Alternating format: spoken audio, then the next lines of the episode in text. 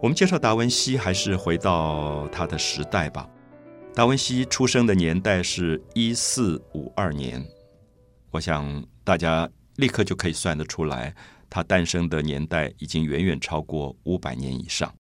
在一九九二年的时候，他已经是一个诞生了五百年的一个人。那今天我们要谈达文西，大家就会觉得我们要推回到那么早的年代吗？一四五二年，对我们来说多么多么遥远。那个年代到底是一个什么样的年代？如果以东方的历史来讲，一四五二年应该是在明朝，明朝的中期。那我们的文化里，在当时有什么样的伟大的人物呢？在科学上有哪些人呢？艺术上有哪些人呢？所以，我想我提出这些问题是说，有时候我们在看历史的时候，觉得很有趣，就是觉得这个年代。一四五二年对我来说特别被记忆了，是因为那一个年代当中，在全世界上诞生的人类里，有一个叫做达文西，他留下了这么多丰富的创造。所以我的意思说，达文西可能已经距离我们很遥远，他已经去世很久很久了，可他的生命好像还活着。所以因此，我们就会发现，在人类的历史上，许许多多的人在诞生，可是其实能够真正。留在文明史上、留在历史上的名字，可能少之又少。那个比例是非常非常少，也许百分之一都不到。所以达文西可能启发我们是说，在一四五二年那样的一个年代，他诞生了。那么因此，这个年代也特别在文明史上被标记出来，说这是达文西诞生的那一年。很多人说达文西是一个天才，一四五二年有一个大天才诞生了。可是我想。可能习惯听《美的沉思》这个节目的听众朋友，应该会习惯。我不太赞成所谓的天才论，就是我觉得任何一个孩子诞生了，这个孩子在不同的教育里会变成不同的生命状态。给他很好的教育，给他丰富的心灵的启发，他会变成一个伟大的心灵。相反的，不给他好的教育，把他引导到欲望，引导到所有的。没有教养的文化里，他就可能变成一个街头的无赖。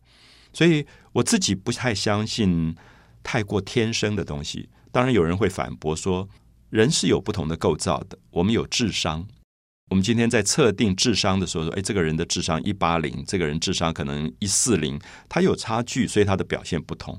可是我基本上会觉得，我们如果探讨历史上所有的伟大的创造者，我们可能会最后发现。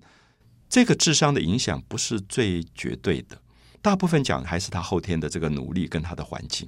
所以，因此我还是希望把达文西放回到一四五二年，就是他诞生的这个年代，有没有一个特别的意义？为什么达文西诞生了？或者说，在他诞生的前面、后面去看的时候，为什么有一些伟大的人诞生？比如说，一四七五年比达文西晚二十三年，有另外一个人诞生了，就是米开朗基罗。我们就会发现，哎，好像重要的人都在达文西的之前、之后诞生。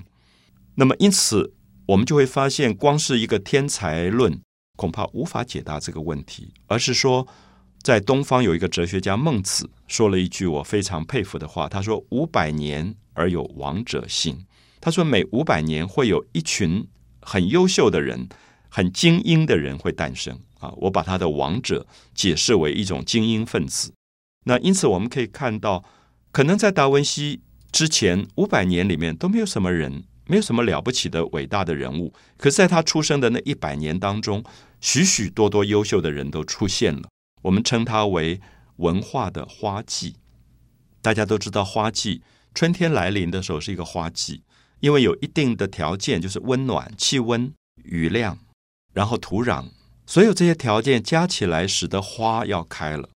所以，因此我们说，历史上有些时代是花季的春天，历史上也有些时代就是叶子要凋零的秋天。那个时候，如果你要硬要去培养一个花，很困难。不是说没有，可是条件不够。所以，因此我们说，达文西诞生的一四五二年，可能是一个非常好的条件。这个时代条件，它刚好水到渠成，所以产生了这样的人物。因为，呃，我想大家知道，都听过一个名字叫做文艺复兴。文艺复兴这个字在英文里面，我们知道叫 Renaissance，R E N A I S S A N C E。这个字其实它的字根是拉丁文，所以在法文里面也是这样，同样的拼法，只是发音不同，我们叫 Renaissance。所以 R E 大家都知道，英文里面的 R E 就是再一次的意思。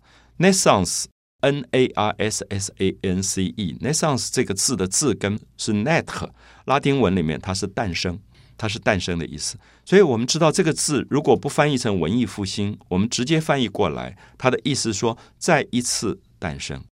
好，我们就知道再一次诞生表示前面有一段时间是死亡时期，或者是黑暗的时期，或者沉睡的时期。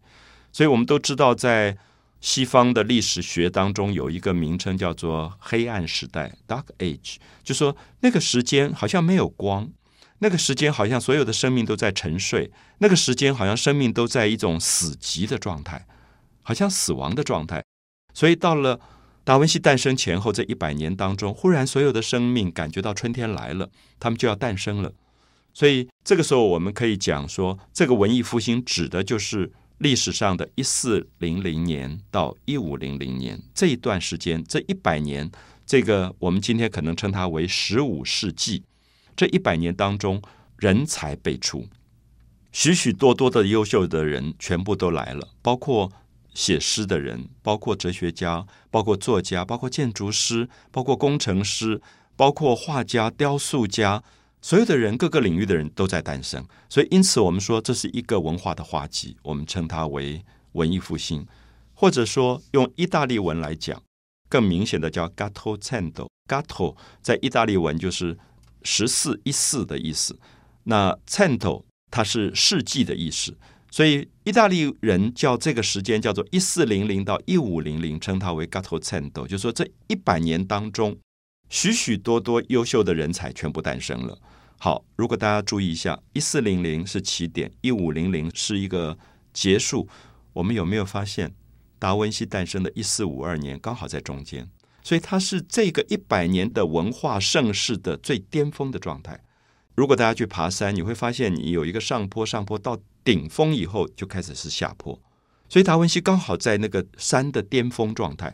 所以我想用这样的方法来解释，也许大家会接受我的一个想法，就是说达文西是在一个盛世的巅峰的人才，而不是无中生有的天才。在他之前，有很多人准备了他的出现；在他之后，有很多人继承了他的研究。所以，他是一个上坡到巅峰。又开始转到下坡的一个文艺复兴的一个代表性的人物。